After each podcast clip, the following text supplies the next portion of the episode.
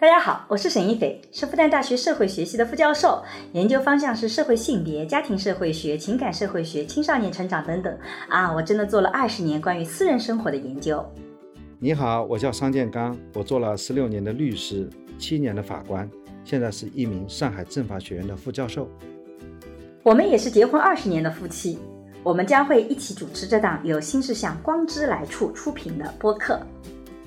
在这档节目中，我和商老师将会以男女不同的视角解释这个时代的爱情问题，从社会学和法学的角度探讨与亲密关系、婚姻家庭、社会性别相关的热点事件。那也会参差一些我们轻松的夫妻的日常聊天。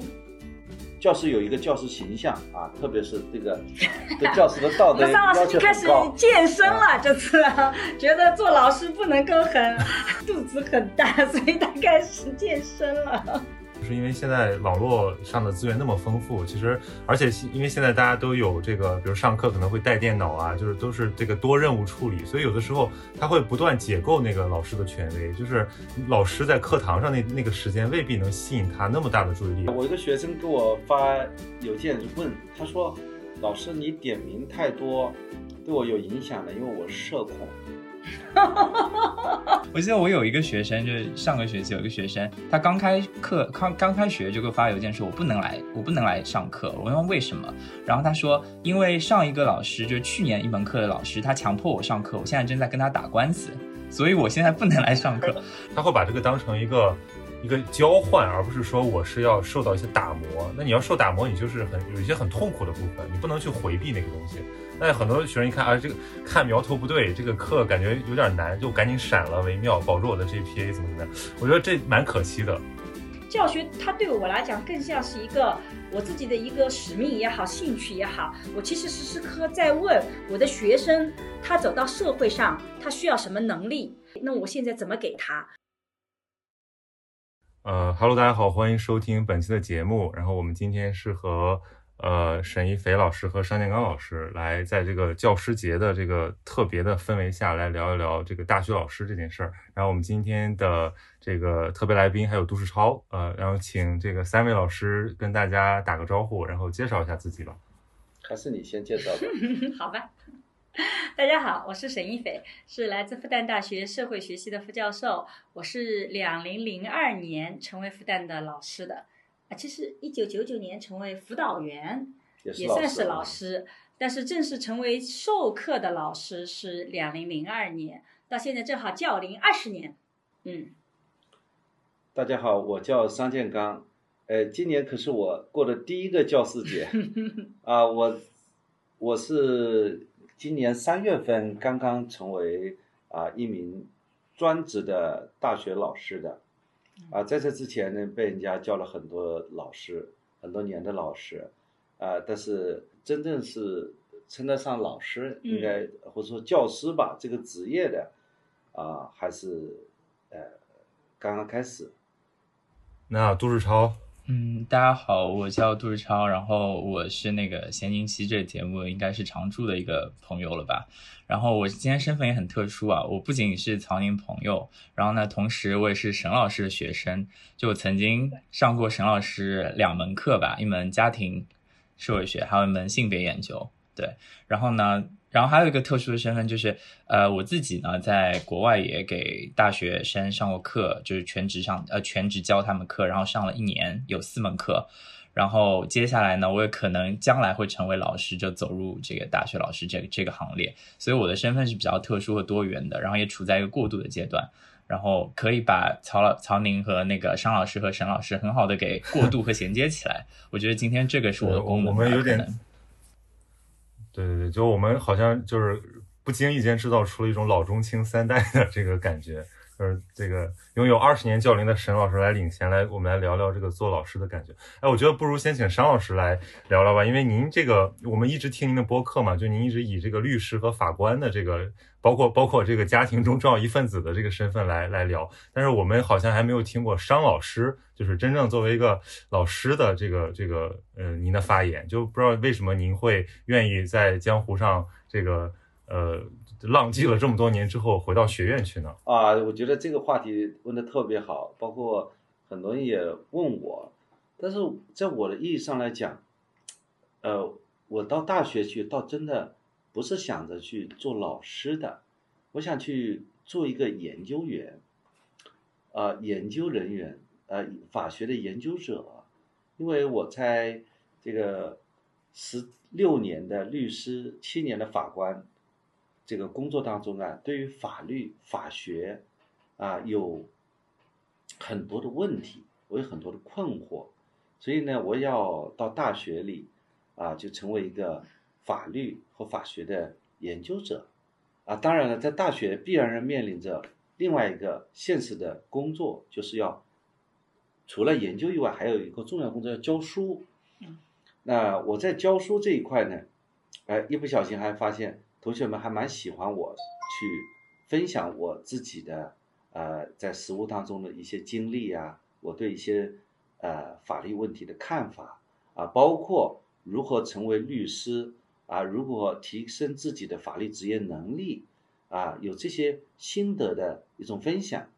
呃，同学们还蛮喜欢的，所以在这个意义上来讲，我没觉得我是一个老师。而是说我是一个先行者，或者是说我是一个示范者，让同学们从我的身上能够学到他们成长，成为一个啊、职业律师或者法官，或者未来成为一个研究者这样一个呃，也给他们一些启发吧。嗯所以呢，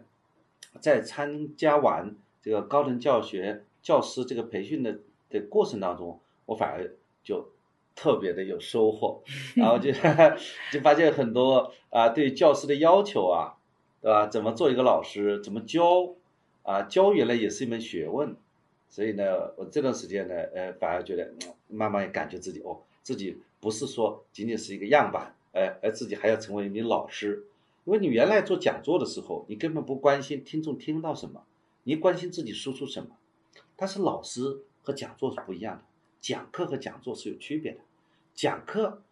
你要关心你讲的好不好，就是你很会讲，但学生都听不懂，那你不是个好的老师。你要会教。那么讲座不一样，你讲的越玄乎越牛啊，觉得哎这个粉丝就越多，所以这个逻辑发现是不一样的。嗯，我们张老师虽然说他是啊、就为了做研究，然后成为高校的老师，但实际上我们桑老师可好为人师了。在过去那么多年里啊，经常有各种的朋友来咨询各种问题的时候，哎，有的时候甚至咨询我的，我们桑老师常常就在旁边说，哎，你应该怎么怎么做。老师的腔调还是很足的，而且他。做了好多年不同的讲座，他讲课一直讲得很好，所以我是觉得他是能够做成为一名好老师的。尤其是这个整个我们在疫情期间，真的我都被他搞疯掉了，因为他每天从早上扒开眼睛就在学习那个资格考试，然后把声音都放出来，然后里面教学应该怎么教，伦理是怎么样子，我觉得我也重新学了一遍啊。哎，的确啊，我呢其实原来一直，我其实很早，我在零五年的时候呃，零三零四年的时候，嗯我就做过学校的兼职老师，嗯给学生讲了一次课。嗯，那个时候呢也没感觉，就怎么样理解什么叫教，教师教师嘛，以教书为职业的那个那个专业人士嘛，教强调教，讲座讲座是强调讲，对吧？嗯所以呢，我我就我就发现呢差别很大。然后原来我有有些学生，比方我的我的雇员，呃，都叫我老师，我也能够手把手的把他们培养成为嗯一些成功的人，现在都是各个事务所比较好的合伙人。嗯。但是教师不一样啊，但是教师不一样，教师强调有教无类啊，因为你这个班上有特别好的学生，也有中心的学生，也有相对而言你不是那么接受能力你没办法选择学生。你，作为老师，你没办法选择，就是对我来讲是一个挑战，就是说你要把好学生教好，和把差学生也要教好。但是你做老板可不一样了，这个学生我看不惯，我把他开掉，对吧？这个学生我喜欢，我可以给他发奖金。但是对教师来讲，这个逻辑是不一样的，所以我就在想，这个教怎么是把教好，就变得一个我这段时间要要要特别去考虑的问题了。怎么给学生正确的一些价值观，让学生更快的成长，这些都是教师和不同于所谓讲者，不同于那些民间科学家，他不同的一些要求。实际上，教师教师有一个教师形象啊，特别是这个 对教师的道德那桑老要求开始。健身了，这次、啊、觉得做老师不能够很 这个肚子很大，所以他开始健身了。对，其实但是您您像跟沈老师这么多年，其实看沈老师做大学老师，也应该能够就是有相当于非常了解这个大学课堂，或者说现在学生的这种状态啊，不了解，因为您对这个大学课堂不了解，还不了解。其实这个要知此事叫什么？毕恭毕恭行啊，就是你自己去经历过，你和看别人做是不一样。我原来看下来就是他这个平时就在家里看看书啊，上课的时候去上上课 啊，很容易的吧？觉得好像是比较简单的。嗯但你自己，我我举个例子啊，我已经上过一次系统的课程，是网课，我们一共一百五十二个学生，我觉得我和他学生之间应该就是一个合同关系，我把它理解为是一个 contract，就说这个合同就是我们的教学大纲，我非常民主吧，所以我把我这个学期的安排给花了四十五分钟时间跟同学们讲，啊，我先怎么讲怎么讲，怎么考核，怎么评估的。好，现在进行投票，统一我的教学大纲的举手。结果呢，投票率达到百分之九十五。哎，我说这个协议就算签掉了啊，这是多数决，所以百分之九十五已经很高了。结果呢，到了这个事情执行的时候，同学们发现作业呢布置的比较多。我说我们大学教育和中小学教育不同点在哪里？大学教育是把你培养成为更高级的人，所以呢，你一定要学会怎么学习。而中小学教育的目的是你怎么样记忆，怎么样试记。就是说我如果还是讲你拿个本子记，和我们你在高中学到的东西是没什么差别的。所以说这个时候需要你主动的去探索、去学习。你我的 lecture time，我的讲课时间控制在三分之一，三分之一互动，三分之一我回答你的问题。我说我的课堂要这样安排，结果同学们不乐意了，他这个很累呀、这个很累。然后呢，同学们提问了以后呢，我还是非常民主了，我公开进行了辩论，辩论好了以后再进行投票，竟然支持率只有百分之五十一呀！这个是什么我说这个支持率？是支持你这种授课方式就？同意我这种教学方式的只有啊五十一啊！我说五十一也算多数决，也算通过了。嗯就是我就感觉这个呃这个教学啊，你要去教一些学生这些东西啊，嗯那不一样的。就是沈老师在课堂上怎么去征服学生，比方说你哪怕你教的特别错，呃，你哪怕你教的特别不错，你或者说百分之九十五的学生认为你好，如果有一个学生来对你提出质疑，他说我认为你这个是违反哪一条啊，上了哪个纲，碰了哪个线，我觉得也是会面临很大的问题。嗯，那那我们就把话筒交到沈老师，就是您作为一个就是教学经验特别丰富，而且真的，因为我我在复旦也知道，就是您是一个特别网红的老师嘛，就大家其实都觉得课堂特别有感染力。这个也可以请杜世超来说说，就是嗯，沈老师是一个怎怎么样风格的老师，杜超是托儿吗？你或者说大家就是 为什么为什么着迷？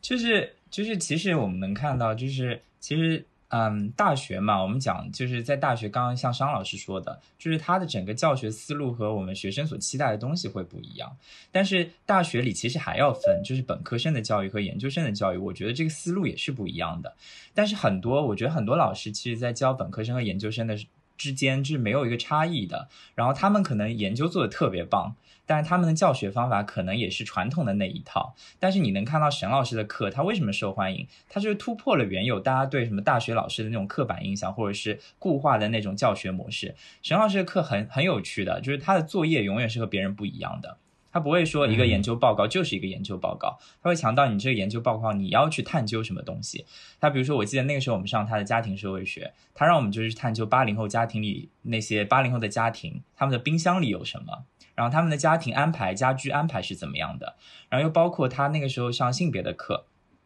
他其实呃这个课有一个很大的比重的作业和考试成绩来源于我们最后要。有一个汇报演出，然后这个演出其实是要改编一个呃传统意义上的一个呃古代的或者是西方、中方。东方、西方的都可以，一个文学作品，但是你要有重新把一个新的性别视角给放进去，就是它一方面引发了你对于这个课程和这个这个理论也好，或者是这个现象的讨论的兴趣，但另一方面又要需要你去思考，就是你要有一些学术化的改编。你不仅仅说啊，把它把原来的故事给进行一个改变，但是你要把这些视角给放进去，所以你要去想，你要去阅读，你要去理解，就是在这样的一个寓教于乐的过程中，我觉得一方面引发了兴趣，另一方面就是让更多呃大学生去了解这个东西是什么，然后让我激发我们的兴趣，然后如果你感兴趣的话，可以跟沈老师继续做研究，对吧？我知道很多很多很多沈老师的那个研究生就是他这个课出来的，包括很多别的专业的人就是选沈老师。嗯，所以我觉得这个就是，这就是为什么大家喜欢沈老师的一个原因吧，很重要的一个原因。他就是不一样，但这种不一样呢，又不是说我为了标新立异，为了去故意去做出一个不一样的东西，而是是有思考的，是符合我们的口味，然后又同时符合沈老师自己的志趣，然后又同时把学术和这个兴趣给结合在一起，一个很好的点。就是我觉得，就是大家都需要一个，我觉得是一个很新的模式，然后又同时我们需要去思考和和包括我们这年轻的，或者说未来可能想要走上这个教学这条道路的人可以去思考的一点。嗯，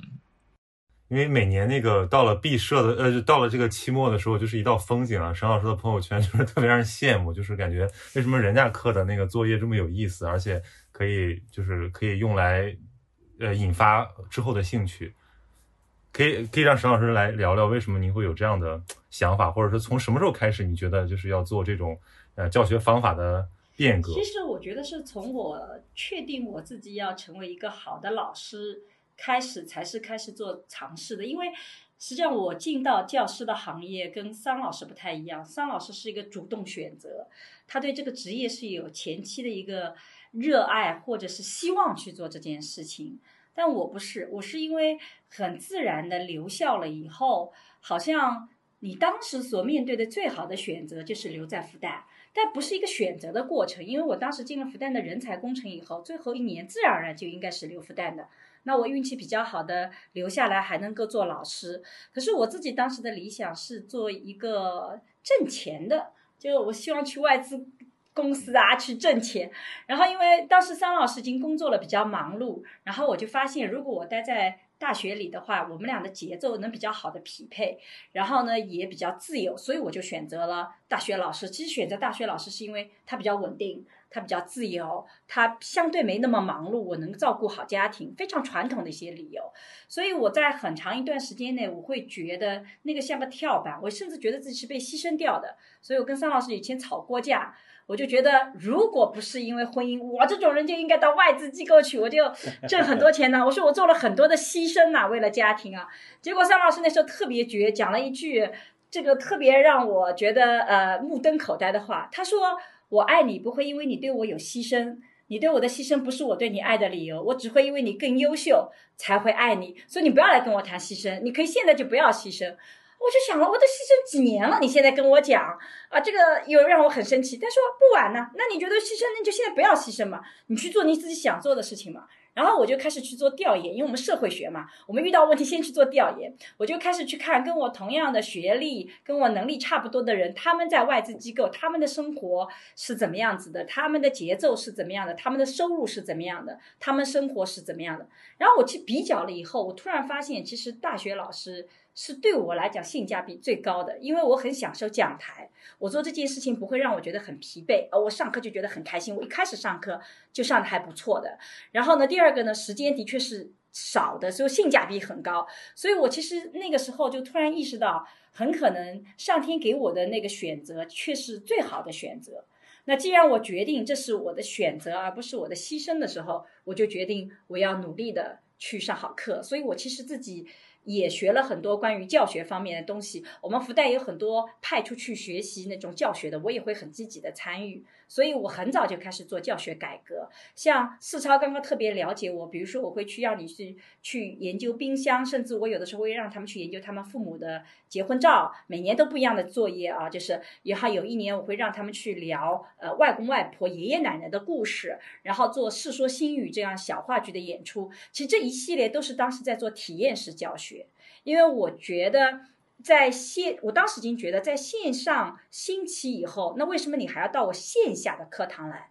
我线下的课堂跟桑德尔这样的公正课堂讲的那么好，我跟他比较，我的优势会在哪里？显然我在学识逻辑，我是比不过桑德尔的。那他为什么还要到线下来听我课？一定是他在线下能让触动他的感受，能让他把知识和体验结合在一起。所以我就做体验式教学。我特别高兴的是这一块得到了学生很大的认同，所以我两零一零年就被选上我们复旦心目中的十大好老师，因为那是第二届，我觉得含金量还挺高的。所以我后面也参加了我们复旦大学的教学研发中心新教师的培训，去讲体验式教学跟我们传统意义上的教学它差。别在哪里？以学生为中心和我们以老师的知识体系为中心，它差别在哪里？我还真的是做了很多的研究。我们复旦也派我出去学习啊，这个其他国家的什么卓越教学啊，反正我就做了很多这种事情。但其实这几年来，我又有转型，因为我觉得单纯的体验式教学让他有感受，他对这个课程有兴趣还不够。我还得要触发他有研究的能力，有对信息整合的能力。所以，其实最近我开始研究双向融合。我引入了复旦图书馆的呃老师来教学生怎么建立学术审美。就你的学术审美，你怎么培养自己？我要让你知道，文章是有分区的。你要先去看好文章，你不能一篇烂文章拿过来就觉得这是学术。怎么建学术审美？你怎么有一个建立学术发展脉络的？能力啊，通过图书馆搜索，因为现在的网站做的特别好，它是可以给你建这条网络的。就我们去做这方面的努力，所以我觉得教学它对我来讲更像是一个我自己的一个使命也好，兴趣也好。我其实时时刻刻在问，不是说我有什么知识想传给你，而是我想问我的学生，他走到社会上，他需要什么能力？他需要什么样的知识储备？那我现在怎么给他？我在二十年前给的东西，现在再给出去，他不管用了。现在我在讲性别，其实很多人对性别已经有意识了，知道这是个重要的话题。我已经不能只是让你对这个话题感兴趣，我要让你再往前走一步。所以我不断的在思考的是，我们培养学生的时候是在为他未来做准备。我作为老师，我能为他的未来起什么作用？所以这个是我一路走过来作为老师的一个历程。嗯。对，沈老师考虑的问题和我考虑的问题就完全不同，因为 他考虑就是说要怎么样去要给学生能力。其实，在我这里，我根本不会去考虑这个问题，因为这个学生具备什么能力，在我心里是非常有数的。你要成为一个律师，你具备应该具备这个能力，而你是我是非常一看就知道，或者说这个是不需要去去去研究。那么更重要是，这个学生在我的面前，我知道他哪个方向比较缺。哪个方面是他的短板，他需要补一补，他就会很快的就可以起飞了。所以在我这里，我更多思考的事情，因为传统的律师的工作方式就是师傅带徒弟的，就他能够服务的人很少，就能够带的学生很少。就我的学生，我带他两三年，他就很快的就可以自我，呃，去起飞了。他知道这个方法，他就去做。他我教他是做知识产权的，他换一个领域做婚姻，他也能做得好，因为这个方法是相同的。那么现在到了学校了以后，我面对的是，一下个学期我有一门课，三百个学生选我的课，我怎么样因材施教？嗯，这是我要考虑的问题。这个学生碰到的问题，比方说他两分钟之内自我介绍，这就是律师很重要的一个能力。有些学生早就不是问题了，嗯，沟通能力很强，但是有些文学生站起来就不会说话，那么每个情况都不一样。那么我们的听说读写的基本功，写作能力，啊，你怎么样把一个一千字的文字表达的，我们讲四个一，啊，一一句话、一段话、一篇文章表达一个意思，就是你要写的非常的严谨，不要重复啊，这里讲了，这里再讲，啊。逻辑上能够呃这个起承转合，这个就是有要求。但有些学生写得好，有些学生就写得不好。那你在面对三百个学生的时候，你怎么样用同样的标准去教他们？所以说我在想的问题是，我的教育方法，我要教他们学习方法，然后呢给他们一些例子，让有些人触类旁通，就想想到这些东西。嗯嗯，所以对，其实其实两位老师刚才谈到这个，也是我们现在就做学生的人很关心的，就是因为现在网络上的资源那么丰富，其实而且因为现在大家都有这个，比如上课可能会带电脑啊，就是都是这个多任务处理，所以有的时候他会不断解构那个老师的权威，就是老师在课堂上那那个时间未必能吸引他那么大的注意力。比如说像沈老师这种这种方式，其实我觉得是很能调动起学生的兴趣和参与感的，他也会从这个老师的这个人格。然后包括他的一些处事方式上，啊，来学到一些很很细致的东西，而不是标准化的知识。所以其实我觉得现在大学同学，大家都会在呃抱怨，就是说啊，我们的课好多，我们的这个跟老师接触的机会很少。我不知道沈老师有没有这种感觉，就是现在跟学生的这个接触，有的时候会深不下去，因为现在可能年轻人会跟老师隔了一点。这个感受特别深刻。其实我我以前是一个每年哦，就是这个课程结束，我有一年。还因为学生的那个表现特别优秀，我还给每个学生买了一杯奶茶。然后我早期的时候还会，就是一门课里面总归会有十几个学生特别优秀，我还会请他们一起吃饭。但是我这几年几乎都不做这个事情了，就是因为我发现以前我们请学生吃饭，二十年前、十几年前啊，学生会特别高兴，然后很愿意跟老师接触。可是后面呢，就会发现学生会觉得。呃，跟老师在一起他会有压力，他没那么自由。现在学生会觉得你在打搅我，我还没愿不愿意花这个时间在你身上。所以其实作为老师来讲，我自己是在不断的往后退。然后我就觉得好像这个请吃饭这个事情啊，就不是一个特别好的。有的学生会喜欢，但有的学生会觉得。你其实是用你的权利强迫我跟你要交流，所以我们现在就是你，比如说十个学生里有两个学生觉得不好，他去说这个事情不好，我们就不太敢做这个事情了。然后我之前还做过事情是说带学生做本科生做研究。但是呢，后来呢也遇到一件事情，因为带本科生做研究的时候，有的时候发表啊，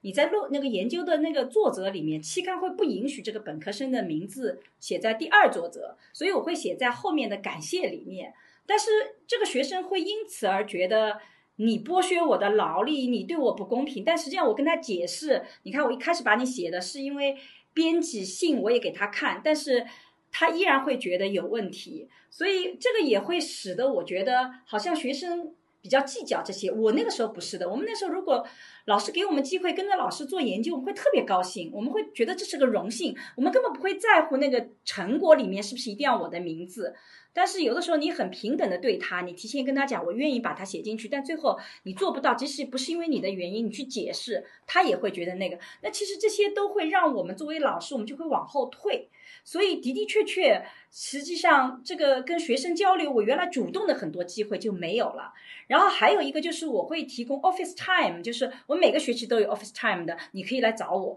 以前我基本上 office time 是排的比较满的。就是他们会各种事情都来找我咨询，可是这几年来好像学生就比较不愿意去用这个时间了，甚至我有的时候很鼓励他们说：“哎，你看我现在名声越大，别人约我很要很花这个时间的，甚至约不到我的。你现在我提供给你，你为什么不来约我呢？我是给你的时间，但是学生也不愿意。有的时候我会觉得现在的学生他特别怕打搅你。”他也不喜欢你打搅他，所以互相之间反倒是拉得比较远了。那么像今年呢，我就开始重新做复旦书院的导师，就我们复旦有这个体系，这个书院的导师就会给我这个合理性和合法性跟学生更多的交流。这样子的话，我觉得也算是一个能主动跟学生更多交流的一个机会吧。就是不再用那种我自己呃，比如说跟学生关系比较好啊，或怎么样，我我觉得这个是有点。嗯，也学生也会有意见，就说你跟某个学生关系很好，可能对别的学生就不公平。所以老师在学生在职的时候，你就不应该跟学生做朋友。也会有学生有这样的想法，所以现在学生想法各种各样的，非常多元。我们有的时候谁都不能得罪，得罪一个就很麻烦。所以我们有的时候多做不如少做，少做还不犯错误。所以这个其实是。蛮遗憾的一件事情，我其实还是很愿意的，所以我现在就去做导师嘛，这样就有一个合法合理的身份，我们跟学生沟通交流，也会让学生愿意跟我接近的，你再来接近，嗯，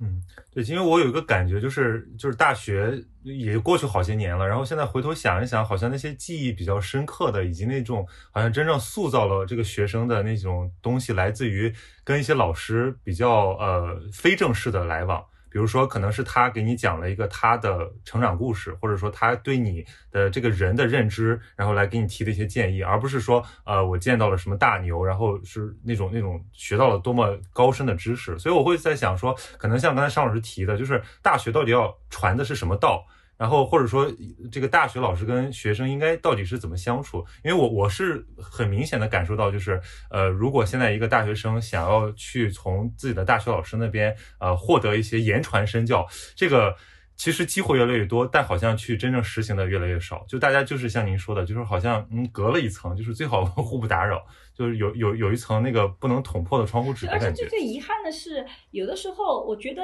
大部分的学生还是希望跟。老师有更紧密的交流的，但是如果这个学生表现的跟老师特别的主动，他在那个群体里，我发现他是会被看成另类的，他会有压力。对，就大家会觉得说这是不是在刷脸，或者说他是不是要套近乎？然后呢，我觉得可能只有少部分的学生会对我们老师主动来跟你沟通会有反感，可是就是这些学生，我们没有办法一下子就区别哪个学生会愿意我跟他交流哪个，只要我碰到这个学生，他一反感，他有。抱怨或者有，我们就不敢做了。所以是那个少数的群体，其实是使得大多数的跟老师的关系发生了质的变化。我觉得这是特别遗憾的，因为我自己当时做学生的时候，我就觉得我的导师啊，经常带我们看纪录片呐，就在他办公室里，啊我就觉得这种记忆竟然是我本科里面最印象深刻的。所以我很想向我的老师学习，也能够给学生这种机会啊！你们到我办公室来，我给大家放纪录片那个的。但是。现在我们就不敢做了，因为一做你就怕有问题。我也比较胆子小。对，因为大家现在这个就是市面上都会说抱怨说大学老师是不是越来越忙，然后找不到人。但其实以我的感受来讲，我觉得尤其是复旦的老师，真的就是如果你找他，他都会愿意来跟你交流的，并且很多可以慢慢发展成朋友。我印象特别深刻的有一次，就是我们当时也是基于那个书院体系办读书会，然后我就约了很多历史系还有什么国政系的老师。像什么金光耀老师、洪涛老师，就是我不认识他们，然后我就是发个邮件，我说我们办了一个这样的读书会，然后我注意到您是这个领域的专家，然后我们想说能不能请您来给我们来来做个导读。然后基本上都是就是欣然应允，然后我特别感动。然后尤其是有一天，我跟那个洪涛老师，就是他推着自行车，我们从光华路门口走过。他说：“他说就应该这个样，他们读书的时候就是这个样，就是大家其实，在校园内部，大家师生关系是很平等的，而且大家也不会计较说，对这个老师是不是一个，对吧？一个一个一个什么多多厉害的人物，他在学生面前永远只是老师。所以我觉得那个东西特别感染人，而且如果一个学生他没有体会过这个东西，他就会觉得。”跟老师的距离是无法弥合的。那其实我们觉得学生再主动一点，呃，老师会喜欢这样的交流，因为谁不喜欢这个呃勤学好问的学生呢？所以杜思超可以讲讲看，你们现在是不是跟老师关系很好？压力很大的会被朋友们说。呃，我觉得。就是其实一代一代的变化还是很大的。就是我当时读大学本科的时候和现在的本科生还是有很多很大的差别。我个人的一个观察哈，就是觉得现在的本科生他们其实目目的性更为明确，就和我和我们比起来，就是也不能说是经历呃那个。精致的利己主义，只是说他们的目标特别明确，就是想要继续学习的人，他们其实很早就确定想要继续学习，想要走上社会进产业的人，想要去做实践的人，他们也很早就确定了，这和他们现在受到的教育也有关系。所以这么明确的目标下，其实有的人会觉得说，哦，和老师打交道，其实并不能在对他们的职业或者未来的规划有更多的帮助。我只要这门课过了，我拿一个好的成绩。然后这个和老师这个情谊或者说是友谊，其实他们并不一定能够维持到他们进入进入职场之后的。然后，而且有另一个现象，就是越来越多的人可能是想要朝着钱走，想要朝着市场去走。所以在这种的导向和越来越明确的这种目标目标导向的这种作用下，其实他们嗯不太愿意和老师交流，然后也也更少有这种机会。然后另一方面呢，我是觉得。就是说，就像曹宁讲的，就是很多呃，他们能够接触到的资源，包括说他们使用电子设备，呃，还有一种，还有一些就是他们这种意识形态的发展，其实老师的权威也在越来越被解构。其实学生不是说要去解构这个权威，而是他们从心底里并不认认知说，就是讲台上的老师就天然的拥有这种权威。他们可能说，哎，可以成为朋友。我觉得相信一大部分人是相信是好的，然后另一部分人就觉得，为什么，嗯，可以老师就是有这种天然的权威呢？我们可以反抗权威的。然后也有可能就是我们就是平等的，我们不需要就是跟老师形成某一种的默契、合同关系，或者是某一种的某一种的情谊，我们就做自己。我和我的同学玩的很好也可以。然后再加上他们这种目标目标导向下的诱导，所以说和老师的关系就会被被。被甚至说污名化，就觉得你和老师在一起干嘛呢？你是不是一种崇拜权威的一种表征，对吧？所以在这样的一种嗯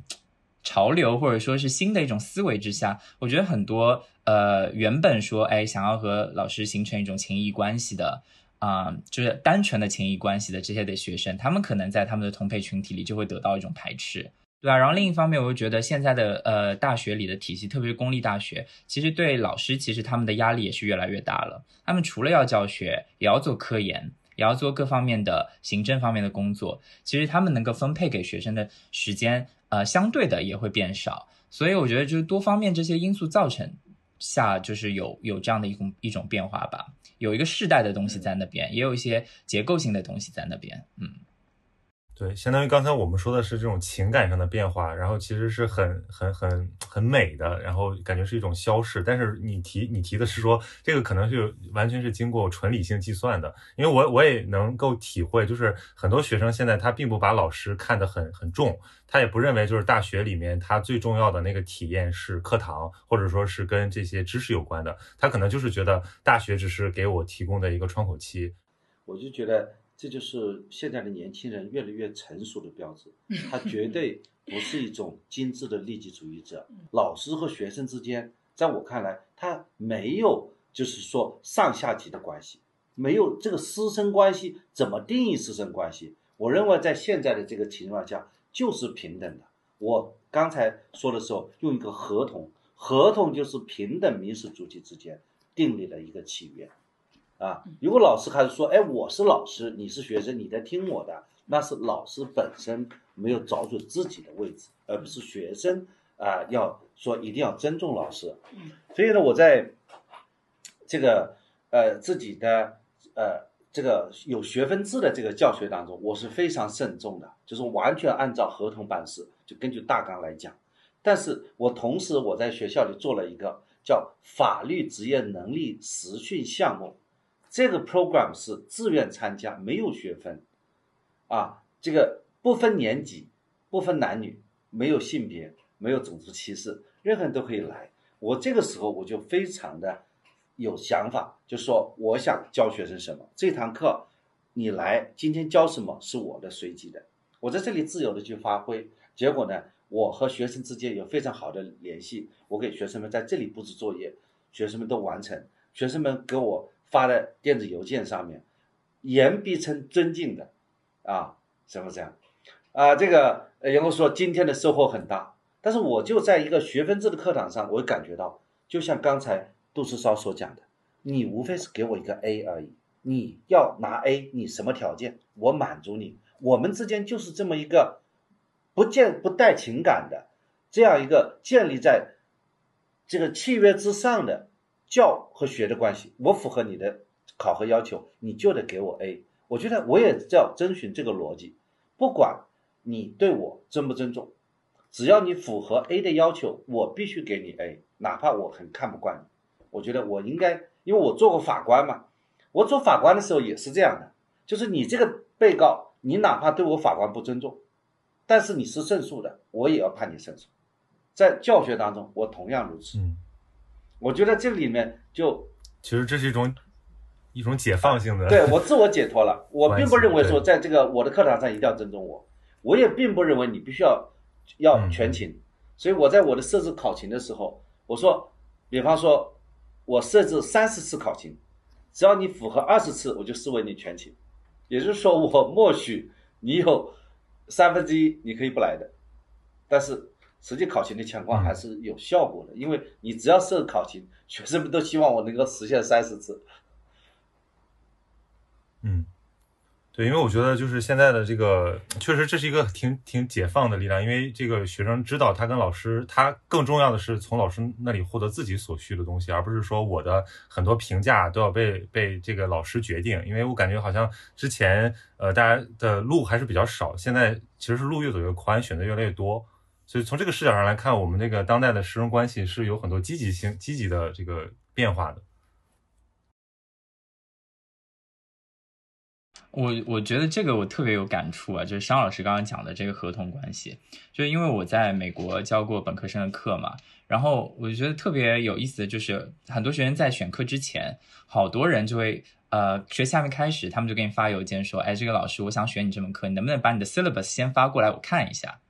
就是他们会根据你的 syllabus 来决定要不要上你这个课，对，就是有一个选择关系在里面的，就是你提供的服务是是他们想要的，他们才选你这个课。然后选了你这个课之后，他们也会尽到他们的义务去满足你合同里的要求，你的 requirements。然后呢，就是他们是，所以是因为我觉得西方可能这种契约精神的东西更视为一种传统吧，所以他们会去很针对性的看你这个老师最后评课的评价的时候，他会看你有没有完美的符合你当时设置的这个 syllabus 上所有的课程内容有没有做到。哎，如果做不到，他会说；做到，他会他会觉得你是个好老师。就是这对他们来说是一个非常重要的标准。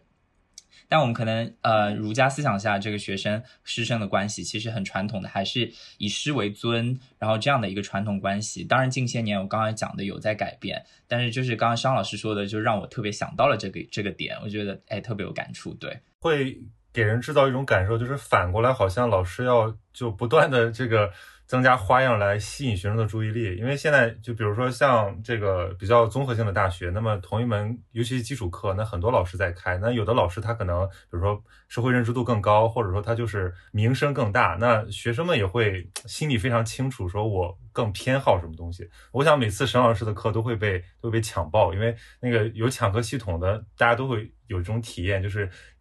沈老师的讲座都是那个当时在三幺零八就是说复旦最大的那个教室，他都坐满了，然后前两排地地上坐满人，走道坐满人，然后外外面窗外还站站了一圈人。沈老师讲座都是这个样子，盛况空前。但是课程不一定，因为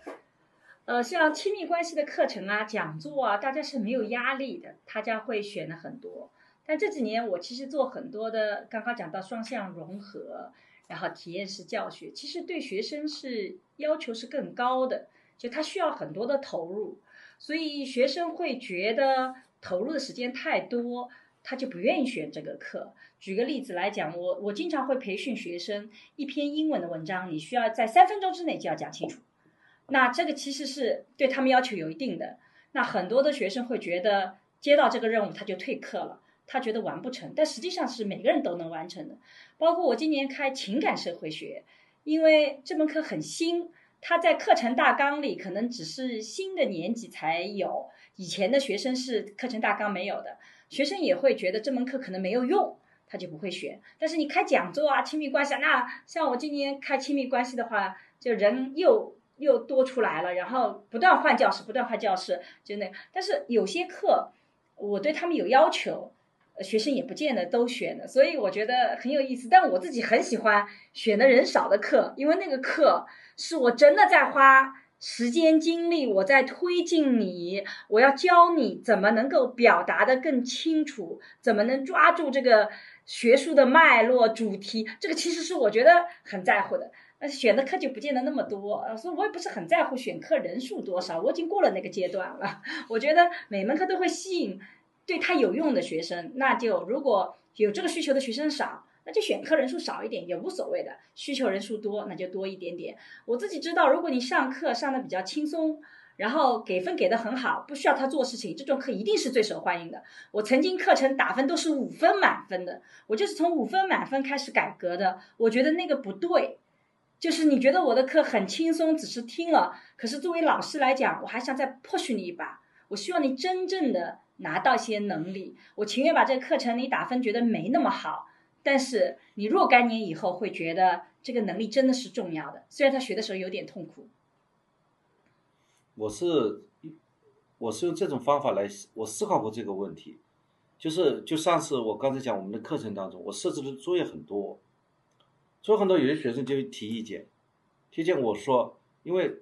从基于教育的公平性，我们有这么多学生，对吧？如果我设置作业量很小，我无法看得出来哪些学生能够把每份作业都做完。如果有些学生他能够把每份作业做完，他能够拿到 A，如但是。啊，如果你哪怕一份作业也不做，我也不给你不及格。呃，做一个妥协，因为我作业布置的的确太多。但这个方法在复旦不行，我们复旦学生太内卷了。不管你是给他多少的作业的量，他们都会完成，但他们会抱怨，你知道吗？所以我觉得内卷的太厉害。所以后来、啊、每个学生都不一样，我的学生就很多学生他就是不做，不做，他就真没做。你让他说不做，他就不做了。啊，那可能学生不一样。我觉得一个班最多三十个人吧，但是学学校会有考核的。比方说你这个选课人数低于五十人的话，很可能这个课程开不出来的。这样的话就我们复旦没有的，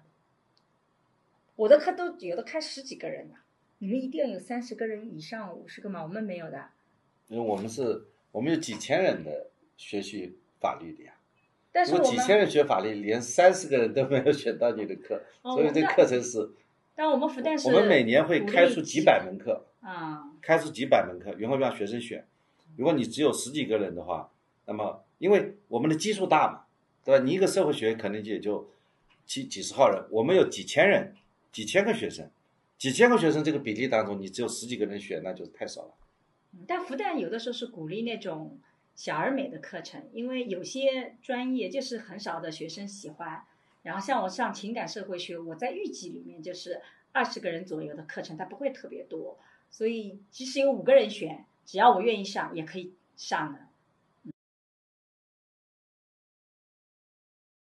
还有一个很有趣的现象，就是这个可能也是学生自己的一个迷思，就是可能他们会以为就是比如说临时抱佛脚或者刷一刷，这个老师看不出来。但后来我问了很多老师，其实他们心里门儿清，就是什么学生是真的感兴趣、真努力，然后呃什么学生是那种就是比较临时抱佛脚。我不知道这个沈老师和尚老师有这种体会吗？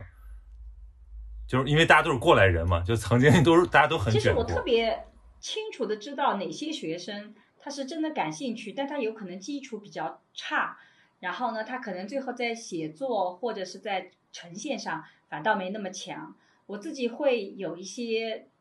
就是点名，你会发现我总是在最后两堂课我一定会点名。其实，在点名的时候，其实我就是在打勾那个上课眼睛他特别关注的。那么，如果他在我们有的时候成绩我不会去操作，但是有的时候我们就会是同样的成绩都在 A 的那个 level 里面，但是 A 只有百分之三十，我会把那个学生拉上来。但实际上我自己尽可能的不要用我的主观判断去影响成绩。即使我觉得这个学生是比较精致主义的，或者他只是功利的，可是他的能力的确很好。我觉得作为老师，我不能因为我的主观判断去给他调整，所以我每次打分非常客观的。平时出席率多少分？你参加多少次讨论多少分？然后你的读书笔记多少分？你期末论文或者你的演出多少分？但是呢，总会有一些人他是在最后在同一个分数线，但是都在 A 的上下的。那这个时候，我的主观就会发生作用。我甚至告诉学生，我的主观就在那一刻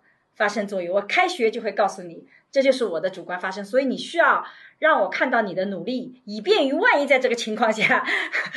会影响你。但如果你真的非常优秀，即使你平时不是那么的努力的，但是你真的是写文章很好的，我也会给你 A。我不能因为我的倾向性去改变你啊。而且沈老师有一个做法，就是我记得当时他是有小组作业的，然后沈老师会让小组内的人组内互评，然后是就是互评对，然后而且是匿名的，所以他就是就是解决了一些搭便车的问题。而且搭便车的人特别明显，因为大家一致会把他打得很低。对，大家都知道。但是如果没有这个机制，其实很多学生其实不会说刻意说去跟老师提说小组里有一个搭便车的人，除非就是已经触怒了很原则性的东西。对，所以有了这样的一个机制，其实它平衡了很多主观的东西在里面。嗯，对，而那刚才沈老师提到那个，就是你会很关注某些，就是在交流的时候会注意到说可能很感兴趣，但底子不好。我就是其实也想问，就是因为很多时候我们基于这种呃统一的评价标准，可能会认为有一些是好学生，包括 GPA，包括他的一些呃。这个成果，但是有没有可能，就比如说像我们讲到因材施教，可能我们发现这个学生可能他的，比如说某些基础很薄弱，或者说他在呃某个地方比较野路子，但是他是可塑之才，然后会想要去帮他一把，想要去提特别的提点他一下。我自己是不会在成绩上去提点，就去假设你本身基础很薄弱，你最后拿出来的东西也是比较糟糕的话，我不太会在成绩上。去给他鼓励，但是我经常会，他跟我聊的时候，因为他会课后啊问你问题啊，我会告诉他，你可能缺失了哪些基础，你需要去看这些东西。如果你看完以后有感受，你欢迎你再来跟我谈。我觉得一个学期其实给了我们老师一些机会，帮他能提高，帮他能够发展起来。甚至有一年我做了一年教学改革，我就很想看看大家的努力，所以期末论文和。呃，期中间的论文和最后期末的论文是同一篇文章，但看你经过我的指导，你改变有多大。那这样子就你中间的改变才是你的期末论文的成绩。但是这个方法我后来发现，呃，没办法执行。第一个呢是工作量实在太大了，就是你每篇文章写非常具体的要求，然后反反复复，其实。超过四十人的课堂我就不能承受了。但另外一个还有个问题就是，有的时候改变的大，我发现跟努力也不搭嘎。就有的小朋友啊，你点他就通了；有的小朋友他真的很努力，你看到他努力了，但是他一搞一搞改还是那个样子。所以我发现这也不能呈现努力。所以其实，在过去二十年里，我用了好多不同的方法，看能否。去让平衡他的努力跟他的原来的能力，以及他这种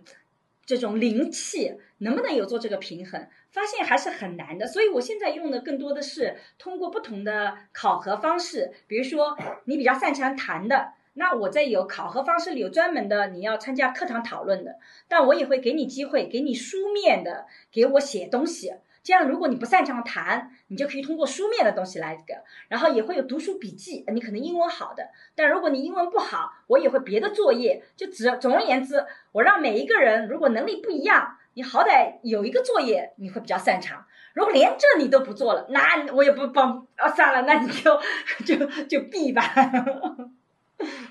机会给够了啊，让他可以能最好的发挥出来。对我一个学生给我发邮件问，他说。老师，你点名太多，对我有影响的，因为我社恐。那么，我说我说这个这个是对的，但是有另外一种方式，如果你是书面的去回应回答问题，这个分数你就可以补。你可以不主动，就说抢答，因为我在在课堂的时候会发布抢答分儿，只要你抢答成功，你站起来回答，你可以拿到积分。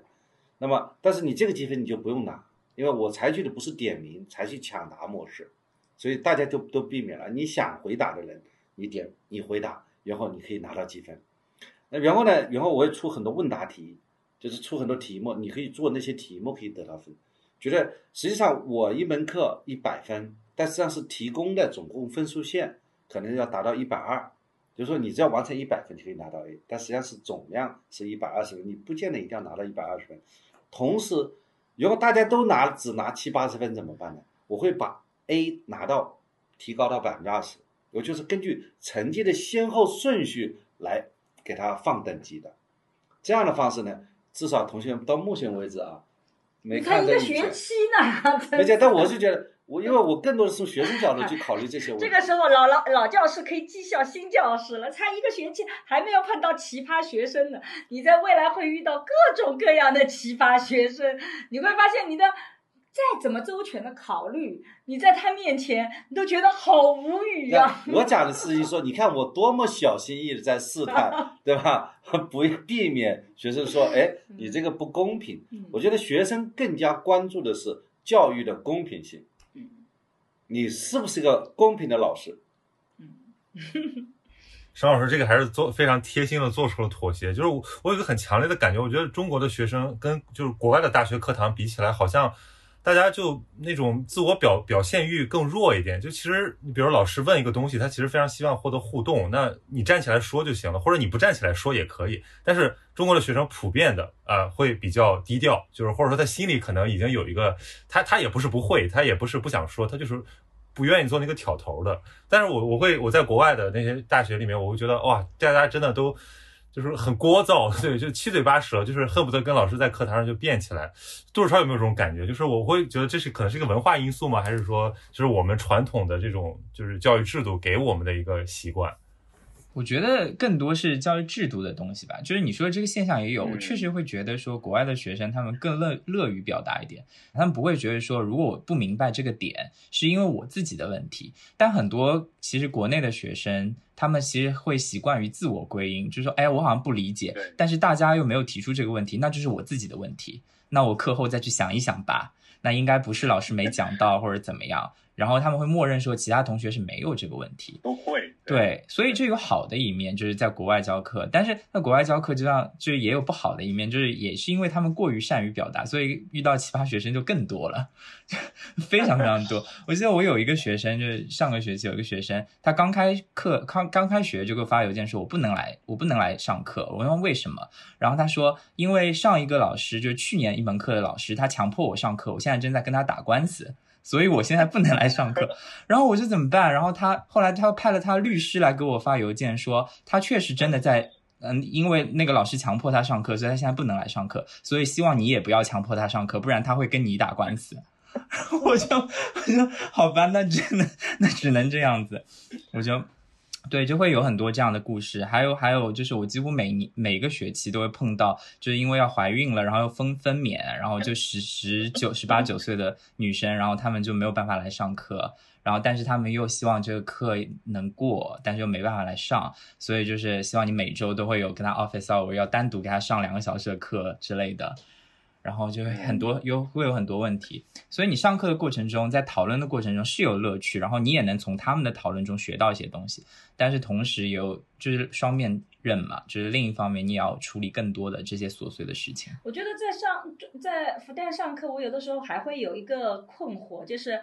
的确是现在愿意发言的学生很少，但是呢，愿意发言的学生也有，就常常是那么几个。那我觉得也可以，那我就跟他讨论。但是呢，会有的学生会特别讨厌那个发言的学生，觉得他说的东西都是没有意义的。沈老师，你花了太多的时间跟他沟通，他对我没有价值，对对对，所以呢，他会批评你，也批评那个。那我就在想了，那我说，那你下次你提有意义的，我愿意把时间给你啊。他又不提问题，他只是讨厌那些发言的人，所以呢，这个就变成一个恶性循环。所以这个是很遗憾的。我觉得今天的课堂真的不能变成一堂馆。但有的时候你问下去问题啊，或提问啊，他真的没有。所以我在教学上为什么要去做改革？你要去自己去讲，就是因为你不强迫他，他他他真的不会举手提问，他不会来跟你对话，这个这很难。嗯，我觉得学生们，我觉得学生们可能还比较喜欢，就是老师呢先讲一段知识，再讲个故事，对，啊，再来引申一下，学生们听完以后很爽，啊。就是老师呢，觉得都要去进行戏剧表演，我就觉得要接受这方面的训练啊。在一个人在那讲脱口秀，不是这个讲脱口秀，而是说学生希望你讲脱口秀，我听得很开心。然后呢，你给我成绩也很好，我给你打分也很好，咱们皆大欢喜。我以前的确有一个阶段，我觉得我上课就很好玩，然后的，可是我后来发现，其实到最后期末考试的时候。我感觉到你的进步没有我预计的那么大，那我上课的努力的目标不是你好我好，而是我真的希望你能听懂我这里的哪些不懂，你要告诉我，所以我再去做改革。就是这改革的目的，就是因为你好我好，有的时候不是收益最高的，有的时候反倒是有些争论，我给你设定一些障碍，你才能真正的突破。所以这个其实是有矛盾的。所以我决定下个学期开始之前先吓退一批，就是我这个大纲就是这么教的，你们想学就来啊。有很多老师就是这样，就是他不会用那个，就是就是可以退课嘛，因为一开始他会他会先劝退一批，他把那批慕名而来和那些以为试试水课的学生先吓跑。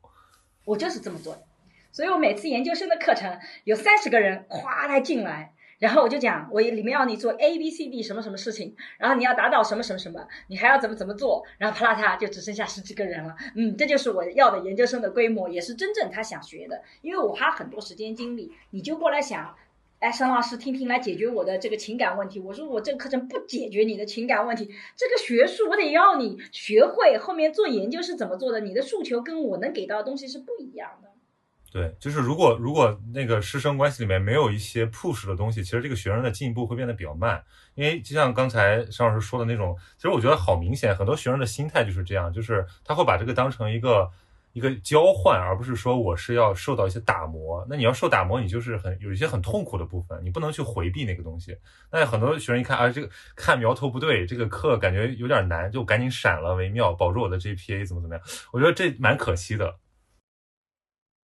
哎，有的时候的确，尤其是有些学生会觉得我的打分跟他的想象不一样。以前我就听到过这样的抱怨，就有很多的这种我们复旦这个成绩一直很好的，他知道用什么方法来得到好成绩，但在我的课堂上他失效了，就是因为我的打分机制。就，我也比较听取大家的意见。比如说，你虽然做了很多努力，大家在对你打分打得很低，团队里我是不会去做调整的。即使我知道你有努力，但我尊重大家那个。然后他们就会觉得上你的课并不能保证我一定能拿 A，他就不选了。那我觉得那也没办法，那就不选呗，我也无所谓啊。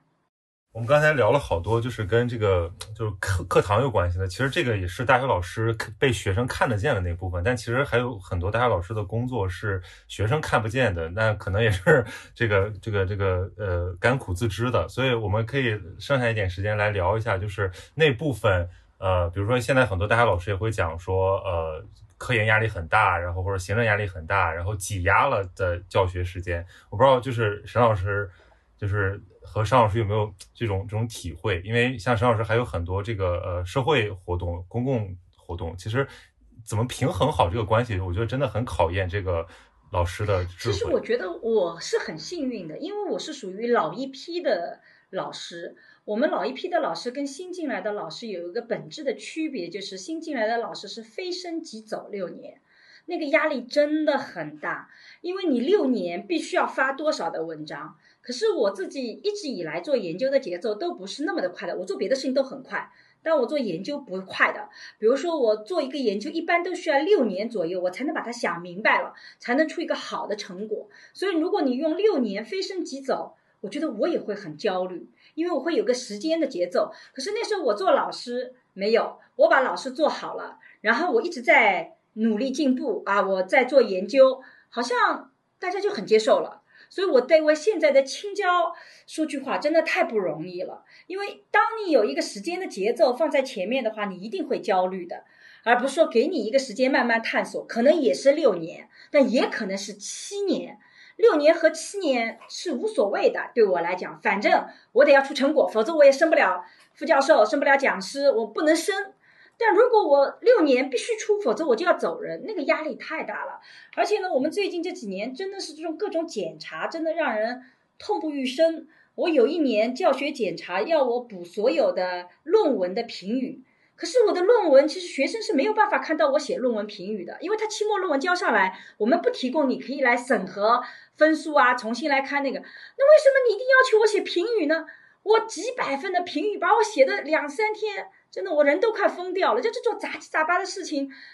特别特别的多，所以的确是占用了大量的时间。但对我来讲，现在没有那种困惑，是因为我我没有这个压力。而且呢，我原来每周有两天时间是做公益的，因为我自己有个公益的中心。我在二零二零年之前，其实是每周都有两天时间做公益的，因为我有个公益中心，我要做家庭教育、做讲座，然后做很多的事情。那我为什么二零二零年开始出现在公共领域呢？是因为我的公益活动不能做了，它疫情，它全是线下活动，然后我整个中心我就停掉了，我就不能做任何事情了，所以我正好把这两天的时间挪出来做一些公共传播，包括拍 B 站的视频啊，做些那个。所以对我来讲，这个没有什么生活变化，他们经常问我说：“沈老师，你是不是现在变得更忙？”我想我没有啊，因为我还是三天学术，两天这个公益，这个公益从过去的线下活动做机构变成了公共的传播，所以我的生活其实没有改变，我觉得改变很少，就是只是有更多的人认识我，倒是真的了。这个会给会给您带来什么？这个就是对于原来老师这个做老师的感那感觉的不同嘛？因为就比如说曝光度的增加，显然会比如说更多的这种邀约也好，或者说这种干扰也好。其实我自己觉得，到目前为止，公共的传播还是带来很多正面的，因为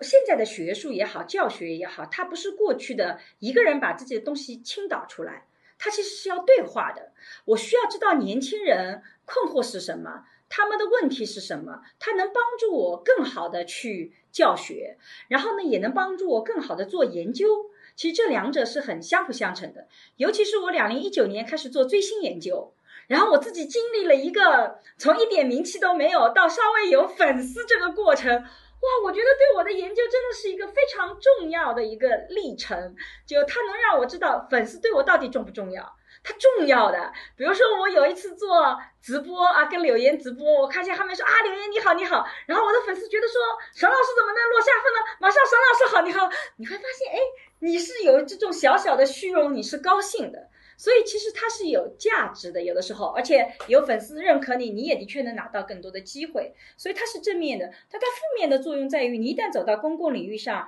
就会有更多的人来攻击你，来不喜欢你，把你的很多东西。放大，所以导致你说话不得不变得更为谨慎、更为保守，有的时候不得不会往后退，呃，往后退，以至于有的人说我一个视频前头就很长啊，如果你怎么怎么样，你就不要看这个视频了。如果你怎么怎么样，其实这些是不得已的自我保护，这个其实是一个负面的东西，它会让你变得保守。但总体来讲，我觉得这种方式对话的方式是我自己喜欢的，我觉得也是重要的。尤其从学生角度来讲，其实也是我习惯的。就我过去就跟学生有很多互动，只是从线下变成了线上，从少数变成了更大多数的人。所以从体上来讲，我觉得对我影响没有大家想象那么大。我生活还是照样，韩剧照看，这个这个照样每天跟孩子打打牌，然后学术也在继续正常的推进。啊，这个好像没什么大的影响啊，因为你原来做的另外一块事情停掉了嘛，因为公益那块线下讲座不能做，那我觉得在网络上做也是另外一种公益。我原来是通过呃线下的来讲家庭教育，现在我跟桑老师做了一个沈一斐和桑建刚的一个账号，我们把家庭教育更广阔的来传播开来，这也是种公益，所以我觉得呃影响不是特别的大，嗯，嗯嗯。其实我我是因为我上学的时候，沈老师在学校里面就非常红了。然后，但是当时确实好像社会，你只是去一些论坛什么的，就在家庭在性别这个领域下是一个我们知道是一个 KOL。但随着您这几年就是更多的这个在媒体上传播，我现在遇到一个就是外面做做媒体的朋友，他说啊，你你是复旦的啊，你认不认识那个沈沈一飞老师？我说我说听过沈老师的课，确实非常有有有有有感染力，怎么怎么样？就是我会觉得说大家好像。呃，对这个学者的社会活动还是感到很新鲜，因为感觉浮出水面的这个学者还是少，因为大部分老师可能他们研究做得很好，或者说他们也很有人格魅力，很受学生欢迎，可是大众不知道，这个只在他的这个这个这个范围里面，所以把这种呃大学老师包括学者的这种关切和。呃，真实生活给铺露在大众媒体，我觉得这个是挺必要，而且也也挺勇敢的。因为就像您说的，就是呃，比如说 B 站用户，或者说这个呃那些那些大众用户，他不会用说你是一个大学老师，呃，你是一个你的说话都是有这个特定的语境这种要求来看待你，他就会觉得说你讲的这个东西就是学者什么专家教授，他会他会给你贴特别多的标签，然后用特别苛刻的标准来要求。所以我觉得这个是可能一种要承受的必然压力。就是网友特别有意思的点，就是他经常会教育我，你应该去看什么书啊，你应该，比如说，他说我的感觉跟你不一样，我不是这么看的，我是因为我们做的是婚姻家庭，大家每个人都有感受，所以很多的网友他非常自信的跟我讲说，沈老师，我觉得你应该去看看《第二性》。我就在想，我做一个性别研究的，你觉得我会没有看过《第二性》吗？然后你觉得你对《第二性》就就会有各种各样，所以我会觉得比较好玩。因为因为有的人他只他的发言或者说他的公共表达，他局限在自己的一个经验里面，就是他很难就是超脱自己的经验去来呃理解别人完全不同的经验，或者说就公理层面来讨论。这个时候其实交流会变得比较比较困难，尤其您做的这个领域其实就是一个特别私私人性的一个对但是我在这里要给复旦做个广告啊，因为刚刚曹宁也提到了，我们其实复旦有很多的老师，真的复旦是我觉得讲课讲得好的老师特别特别多的。我以前从来不觉得我在复旦算是讲课讲的特别好的，我觉得顶多是讲课讲的比较好的老师之一吧。我真的在复旦听过太多的老师上课，哇，这个让你很震惊啊！从最早的化学与人类的刘淡初老师，到那个后来我们讲古代文学的好多老师都讲的特别特别的精彩。所以，包括刚刚过世的周志成老师，他是国际政治系，呃，原我原来也是国际政治系的嘛，我是七年的国际政治系的硕士才转到社会学的嘛。当年他上微观经济学，我就印象太深刻了。他第一次告诉我说，这个你看夏天你开了空调，然后你盖被子，这算不算一个经济行为？他从这个角度去讲微观经济学，哇，我觉得还能这么想。既然这个是个经济学位，那时候我比较穷，我就觉得这经济什么呀，这特别浪费的。但你若干年以后发现这种思考很有意思，也是他第一次来讲实力就是自由，你怎么去从经济学去理解这个自由啊？我觉得这些老师上课都特别特别的好，所以我觉得好的老师愿意走到公共平台，这对整个社会是一个非常促进的、有意义的事情。但是的确我们。是一个争议这是个争议的，但是的确我们会遇到很多的困境，尤其我们有单位，我们讲的不好，立马就有人到单位来给我们搞点事儿，我们就很烦。你没单位，你没这个困惑，我们都有单位，有配合体制，这个的确是会让很多的大学老师往后退。何况我出来做，跟我的升教授啊这些都不算在这个我的这个这个这个这个体系里面，在考核体系里面，所以我觉得这个会下推很多的。呃，老师，但真的，我就觉得这些老师如果能出来的话，能够把我当年听到这些东西影响到更多人，我觉得这对社会是个很大的一件公益的事情哎。嗯，嗯沈老师他非常有名。我我这有一个很小的故事，就是我有一个我有个朋友，然后他去相亲，结果两个人都互相看不顺眼，就是没有没有后续了。结果那个男方他就看到女方他他朋友圈以前发过就是上沈老师课的内容，让他哎你上了沈老师的课啊？然后女生说是啊，怎么了？然后他哎那我们下下次再见面出来再再认识认识吧。然后他就是那个男生是沈老师的一个终极粉丝，超级粉丝。然后他因为这个关系，然后他们就继续继续相亲的这个关系下去了。然后这个就是一个小话题了。对对对对对，然后就可以讨论起来。然后，所以就是这件事就反过来说明，就是沈老师的影响力很大。然后走出这个呃原来的这个象牙塔这件事情，可以算是呃一个比较成功的这样的一个典范或者示范吧。但是我的一个好奇或我的一个疑问就是说，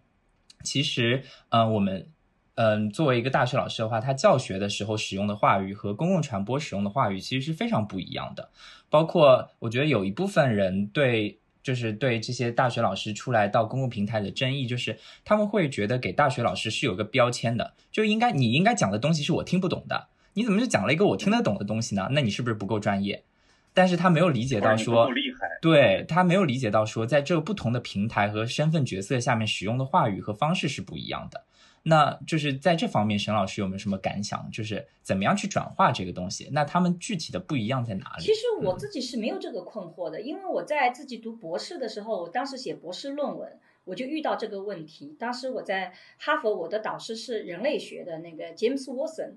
那我当时就跟他讨论，我这个书倒是写出来，应该是让。呃，只有少部分的学者的人看得懂，还是能让更多的人看得懂？因为这个确定了我的写作风格。因为我访谈有很多精彩的故事，我就问他，我这些故事要完整的呈现，这样子更多人读得懂，还是我把它就直接抽离出来，变成一个抽象的框架，这样子会显得学术水准更高。但是，呃，杰姆斯沃森这个给我的一个回答是说，如果你有好的逻辑，即使你讲故事，其实也是理论本身。就你这个故事怎么讲，背后就是你的理论。即使呃一般的人不懂，但如果这个人能力真的强，他真的是学术强，我是能听得出来你的理论在哪里的。他说你讲一个理论，其实就在讲一个因果关系，一个动力机制。你为什么这么讲？选择这些要素，他说这个背后就是理论，所以你不要把理论抽象为说那些听不懂的话，A、B、C 的话。所以我自己是觉得，在语言表达上，其实是讲故事本身，你要把它想成是理论。你为什么这么讲？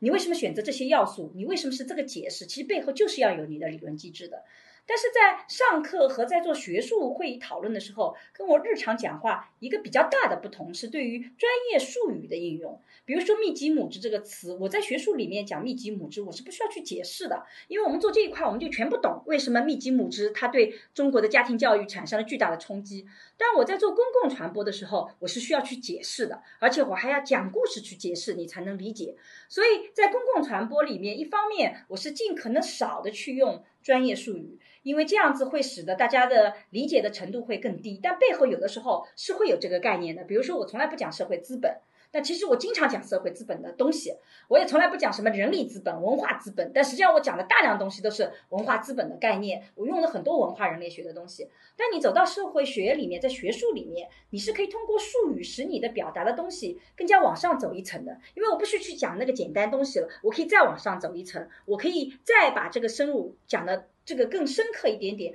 我觉得这个过程其实对我来讲没有那么大的问题，只是一个解释。尤其有的时候，我今年做了一个唐山打人事件的视频，这个视频完全是针对公共的，我没有想过是针对学术界的。结果结果这个视频出来以后，真的我们学术界给了我很多的鼓励，他们觉得我这个视频做的特别特别好，是一个典型的把学术跟实践跟故事结合在一起的，他们背后能看得到。我背后的这个性别的那个高度和理论，所以这个时候我就回到杰姆斯·沃森跟我讲的：如果你把这个故事跟逻辑讲得清楚，那些厉害的人物他是能看到你背后的理论的，你不用担心自己好像没有理论，你东西好，人家是可以试货的。所以当我没有这个恐慌的时候，我的表达就相对来讲变得更自由。我没有那种特别担心，你觉得我学术不好，或者那个网络上也有经常有人说啊，沈老师，我觉得他学术不怎么样的。我就在想，这个不是你来评价的。你看我拿了什么？我们家庭社会学专业委员会、性别社会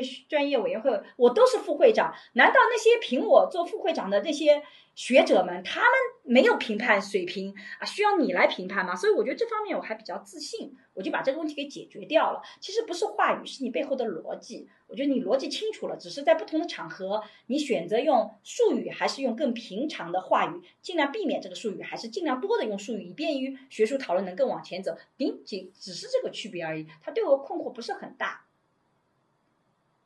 嗯，其实杜志超讲这个现象。呃，确实存在，但是另一方面，我观察到大量现象是说，其实现在很多这个公共话语里面用的大量概念是模糊不清的，其实用的人本身也未必能那么理解，掌握了那么透彻，但是他就可能习慢慢习得了，然后尤其媒体喜欢制造这种词儿嘛，造出一些新概念，但是最后会导致整个讨论就是没有什么营养。其实我觉得这是更更恐怖的一种状态，还不如就是说一开始就。不要追求说要说黑话，对吧？上来其实应该用大白话，深入浅出的来进行有效的沟通。所以我觉得邵老师这种努力也真的特别值得我们就是做任何做公共传播的人去学习。这公共传播这个问题啊，的确是，对吧？你看我们法学类，啊，除了这个讲这种黄色、情杀、强奸这些话题，大家比较感兴趣以外，其他大家都没谈 讨论一些，呃，特别的信托、股权、知识产权，那么受众呢就很少。那我也在思考这个问题，是不是说因为受众少，点击量不够，没有流量，就没有必要去做公共传播呢？但我觉得，你想想看，原我们在一门课堂上针对的是三十个学生、一百个学生、三百个学生。这样的学生来听你讲，如果说我精心做一份课件，我根本不考虑公共传播的问题，我把它就是我在做一件什么样的事情，我会把这个情节可能也就像个慕课一样的，十几分钟我把它讲清楚，我把它上传到这个网站上，网站上很可能有一万多人的点击，不是很大，但我觉得也是很有价值的，为什么？至少这一万多个人当中，也可能有一千个人他是做这个专业的，这个对他有营养的。就不管像沈老师说，哎，你有很高的播放量，和我说我这个播放量不高，但是我们有一个要求是共同的，都是要有营养，就像听的人有收获，那不能是为了流量去来来做这个视频，对吧？我想这一点。大家价值感是相同的，对的，所以我们桑老师也有 B 站的账号，但是呢，也没什么人帮他运营，然后就是有个他的助手帮他剪一剪，做个封面。但是他的东西是非常干货的，但的确他的这种话题知识产权就是我我不是刻意做的，是学生碰到这样一个问题，他就我觉，得你这个问题特别好，你和我在这个通过视频嗯对话，然后把这个录下来，然后再把它上传上去，那么我就可以让其他的学生，如果碰到类似的问题，你就可以直接去看答案了。嗯，所以所有的问题是真实的，答案也是真实的。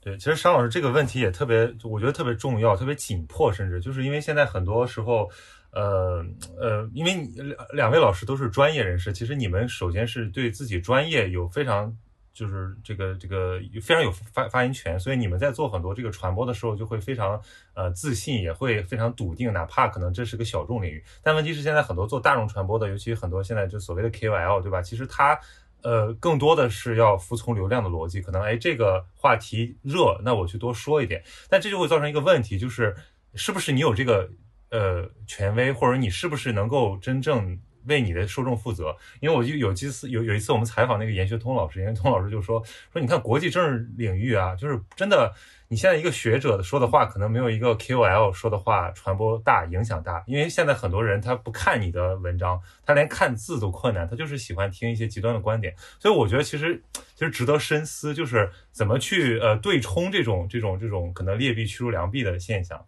所以我觉得可能还是要像刚才我们说的，就是让更多更专业、有这个话语权且掌握这个公共传播逻辑的好老师、好学者、好的专业人士。更多的曝光，更多的出来，这样才能慢慢的建立起这个生态。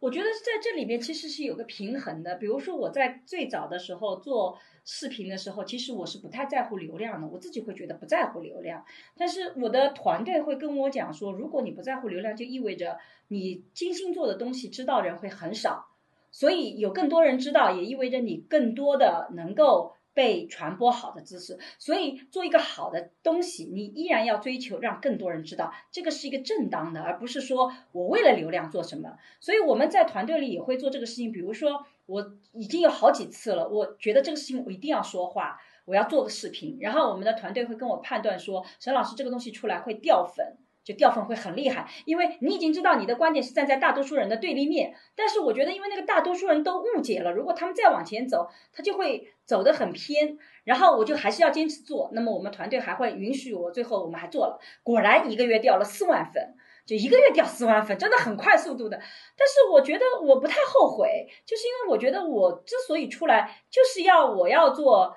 自己想说的话。然后，尤其是我觉得，我既希望有更多人知道，但是我也更多的服务于那些想要在我这边学习的。如果他不想在我这边学习，因为我一个观点跟他不一样，他就不想听我说了。我觉得可能这样的人，我永远总是会有一天会失去他的。我不能保证我做了几百个视频，还能够让他一直觉得我有道理。我觉得这个很难的，所以那就失去就失去了吧。但是像那个做霍尊的那个陈露的那个视频，他当时这个视频出来，他没有掉四万，但他掉了也几万吧。但是后来陈露被抓了以后，又被封神了，觉得我是预言家。我说我也没有那么预言家，我其实只是站在了一个我认为真实的立场里去讲话而已。所以我既没有那么神去预言，我也没有那么讨厌的说会给别人洗白，其实我都没有。但是的确会出现那种，如果你出来这个东西。是不仅得不到流量，还会丧失怎么办？这个我们也会坚持做，但我们也努力做到，让我们的视频让更多人知道，流量不完全是负面的，所以这个平衡我们在努力的走。所以我我我我不是那种特别高尚的说啊，我完全不在乎流量，因为你完全不在乎的话，你就做出来东西没人知道，这也很孤独寂寞嘛。那你做的还是希望有更多人知道嘛，对吧？很坦诚的说，我们希望被更多人能够。看到我们这些东西，我们希望影响更多的人，能跟我们一样比较正面、比较幸福的生活，不要被那些奇奇怪怪的毒鸡汤，尤其在爱情里面，我觉得毒鸡汤实在太多了。你要干照这么做，真的你没办法收获幸福的。我们希望让他们走到我们幸福的道路来，但我们也能接受。我如果坚持说我自己想说的，他会被不认可，被我也接受，就这两者我都接受。嗯，我当然。对我当然也同意了，你做个视频，只要不但要好，要有流量，对吧？但是不见得每个视频都能做出有流量，这里面还是有这个有这个技术的，对吧？另外，我是说，就说不是说因为有这个一些 KOL 他在做一些传播一些这个极端的观点，获得很大的流量，呃，就认为这个学者要站出来讲话，这个这个中间是没有因果关系的。嗯就说 KOL 因为它的生存法则决定了它这么去做。你说因为这一点，所以学者要站出来。学者我觉得其实也很难有这个能力把这个 KOL PK 下去。你要把这个责任交给交给学者去完成，学者其实是完不成完不成的任务。我要讲讲的事情，作为学者，不管你是做那种高流量的视频，还是说低流量你喜欢的视频，都是要坚持有价值的输出。嗯我们怕就怕有些学者啊，他这个打着学者的名义 干的是 KOL 的事儿，对对吧？这种呢，是我们一定要去 diss 的，对对吧？其实这个就是我还想问的这个问题，就是因为有的时候，呃，我们说，其实刚其实刚才沈老师我们已经能听出来，他是其实还是非常有自己的立场和逻辑在做自媒体的。但是问题是现在有就是所谓的人设困扰嘛，就有的时候大家就是会喜欢那些讨好受众的、讨好年轻人的一些话语，然后但有的时候我会在想，我说其实如果这个呃呃 IP 本身其实更受欢迎，它可以把更多的不受待见的一些声音。塞到那些可能比较狭隘的听众的耳朵里面去，就是他可能对，比如说像刚才杜超 讲那个例子，就是他可能这个人已经他要把这个人拉黑了，可是他发现，哎，你是沈老师粉丝，但我对沈老师是很认同的，那我愿意多听你说两句，也许他们的误会就解除了。所以我觉得有的时候这个确实是有一个呃这种对一个人的认知的这个影响，就是如果你。信更信任这个人，那么你其实一个好的表达者可以拓宽受众的这个接纳的光谱，以及可以甚至可以对他进行一些逻辑上的这种训练的提升，就是让他在遇到这种所谓吃瓜的事情的时候多一层反思。我觉得这个其实是我比较期待看到的一种一种一种尝我觉得是。这样的，我自己这个两年在那个公共媒体，我发现有些人你是永远影响不了他的，他真的就已经变得非常的呃极端，有的时候不是极端，他跟你观点完全不一样。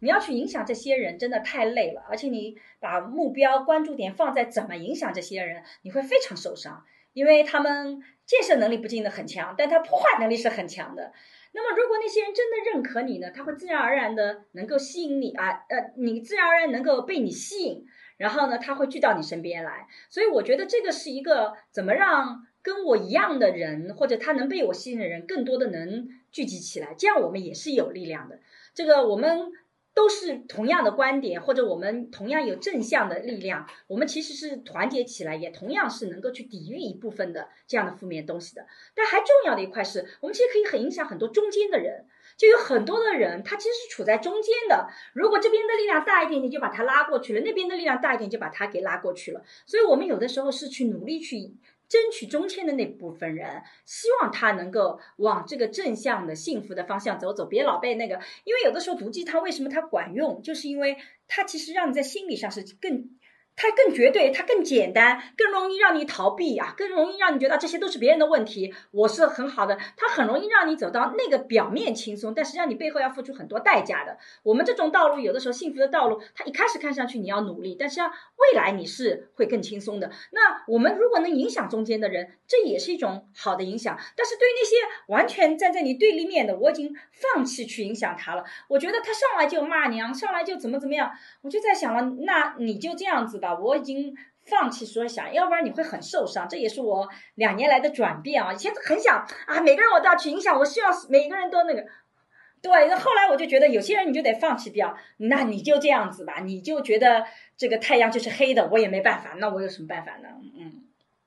其实这个也，我就这这插一句，就是我听这个二位老师那个播客的一个感想，就是我还跟小宇宙的这个朋友说，我说其实这个播客挺珍贵的，因为你们是把你们的一些经验，包括不同观点，在一个非常这个友善的一个语境下来展开这种碰撞，因为这种就是会让人觉得，哎，他们居然在讨论，而不是说啊，我们都是。统一的观点，然后我们都是在支持，或者说我们都是在喷，因为我觉得现在的这个中文的很多这个媒体传播形式已经在变成这种，就是我只对喜欢我的人表态，然后我们都变得非常绝对化，而且我们要不断的进行这个呃呃净化，就是我们要把那些意见分子给清除出去。那到最后发现大家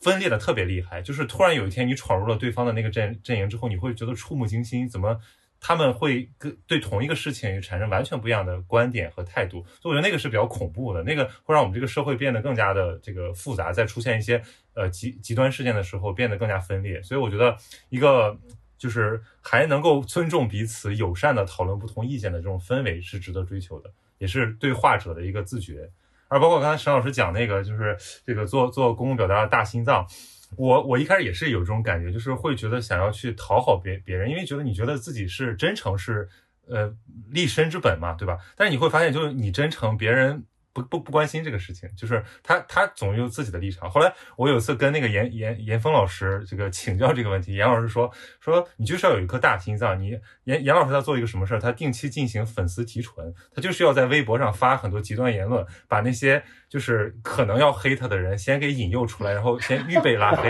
所以他说他说我定期。定期拉黑几百个啊！我说你太厉害了，就是怪不得严老师可以每天 活跃在微博上。所以我觉得就是要有这种自觉之后，你这个自己的心态才能平衡。粉丝们可能要当心了，不要被严峰老师伏击了。但是我我觉得我自己也会做一些视频去反驳的。就我在 B 站上做过两三个视频去反驳，因为有的人骂的真的很厉害，我会觉得我很受伤。那怎么处理你的受伤？一种你就忍气吞声嘛，第二种你就把它反击出来。所以我做过两个反击的视频，就你这么批评我，让我觉得很可笑，或你这么批评我，这是不对的，就我会去做反击。所以我觉得反击也是一个保持自己心理健康的一种方式，而不是说我都忍气吞声。甚至在做播客的时候也有，就有的人会不不断的挑错，而且你每次看到他都是在挑错的。就这个人在你评论里面，甚至有的时候他在不别的平台私信给你，都是挑错的。那我有的时候也在播客里会说这个事儿，有的时候我们编导会把我们剪掉。前一阵子我们做个播客，我还调侃了张老师，跟我一起调侃说，我们都会，因为他们老说我们两个互相插话，不断的批评，一会儿批评我啊，说女主播怎么老插话，就不能那个嘛，一会儿又批评张老师那个，我就在想了，我们夫妻两个聊天还能够说，哎，说完了，我说完了，下面请，然后。他就夫妻聊天嘛，然后我们就模拟了两个人说完说，嗯，现在我说完了，您请。然后他说完说，嗯，我现在说完了，您请。后来我们小编觉得还是太讽刺，太太过分了，把我们给剪掉了。但是 真的没有办法，为什么你们会这个？我们自己都不再介意这个互相打断，为什么你们要那么的来规训我们呢？就很奇怪。他批评，他也是一种自由的表达。也许这些批评的声音，才让你感受到自己真实的成长。我们之前跟那个朋友讲说，我们这个唯一的追求就是说，呃，喜爱我的人里面没有我厌恶的，然后这个憎恨我的人里面没有我尊重的，就是只要能达到这个水平，OK，我们就可以继续做下去。就一旦就是出现就是那种非常极端的黑粉什么，其实应该用一颗大心脏去就是宽容一下。其实我觉得多想想，反而会让我们觉得，哎，我们做的这个内容是有价值的。相互鼓励。我们三老师最后一下高度很高啊。对，其实我我们我也是想特别想借这个机会和借这期节目，就是来来感谢一下那些曾经塑造了我们今日模样的那些老师们，包括可能还在我们身边的和已经离开我们的。你像我前几天看到周志成老师，我是还是蛮蛮痛心的，就是哎没有机会再回去看看他。对，所以呃。我觉得做老师幸福感的一点，真的就是说，如果你曾经塑造了一个人，那这个人他的一辈子里面都有你的身影。就是我们总会谈起那些老师的光彩。还有像那个国政系的曹曹佩林老师，九六年我上他的课，他就提出来说，中国未来社会最大的问题是信任问题。我印象特别深刻，因为当时我觉得这观点特别奇怪。因为九六年的时候，中国正在市场经济蒸蒸日上，然后他是讲政治学的，政治学跟新人有什么关系啊？难道不应该讲这马基亚福利呀，这种这种各种政治的勾心斗角啊什么的那个？所以，可是若干年以后回头就觉得哇，曹老师真的好厉害啊！这个很多西方学者这几年信任的话题都那么的火，可是九六年其实我们曹老师就已经提出来了。还有像我本科的徐玉华老师带我们去看。纪录片啊，告诉我们什么叫真正的绅士精神。即使我学性别以后，我觉得他讲的那个东西依然是对的。绅士精神不是说我把女性当成一个弱者来照顾，而是当你是一个强者的时候，你要有为他人服务的、为他人做贡献的这个理想和精神。呃，我就觉得，直到今天，我觉得是对的。包括我自己后来的导师朱明全老师，虽然他特别严格。但是特别管用。我若干年以后发现他教的东西还是很管用的。然后我自己的就还有遇到社会学，我们很多的老师，像我张乐天老师，我们的刘星院长等等等等。我觉得那个老一辈的学者，真的你在他身上能学到源源不断的力量，包括他们对学术的热忱，这个真的是非常感谢的。嗯，这个最后这个板块，我觉得还是很重要的。真的感谢曾经的老师，才塑造了我们。嗯，我要感谢这个老师。我想利用这个感谢谁呢？不是感谢我的大学老师，感觉像这最后的颁奖典礼了吧？我要我要感谢我的初中老师。嗯，我在我的初中老师，虽然他是人生第一次做老师，嗯，比我大九岁，嗯，他那个时候才十十几岁吧，嗯，我呃就是二十二岁，我印象当中，我的他的他二十二岁刚刚做做一个初中的老师，然后在一个。农村小学，啊呃，在一个农村中学，把我培养成了这个全国初中数学竞赛拿了一等奖的。而桑老师那个时候是小学五年级，是考不上初中，是被留级的学生，然后重新读了一年，然后去读初中，所以不是那种一开始就很就是成绩很差的一个。所以那个老师是发现了他。呃，我这一辈子就是命运的改变，就是这个老师王国平老师。而王国平老师，其实在他四十七岁的时候，他竟然由于锻炼猝死。然后，我我到现在应该正好在教师节吧，我想利用这个机会，也祝王老师啊在天之嗯，对。希望我们其他老师能够健健康康。对，我觉得其实大家应该借这个机会沉思一下，就是我们就是。如果你今天对自己还感到不错的话，那 那些老师们他们是多么的重要。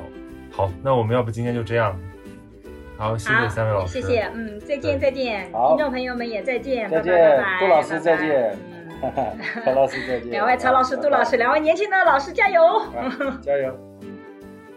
拜拜。好，拜拜拜拜拜拜，教师节快乐，教师节快乐，教师节快乐。最近，我和孟尝合作了一档付费播客，在二零二一聊性别，希望能帮助你打开对性别的想象力，做更自由的人。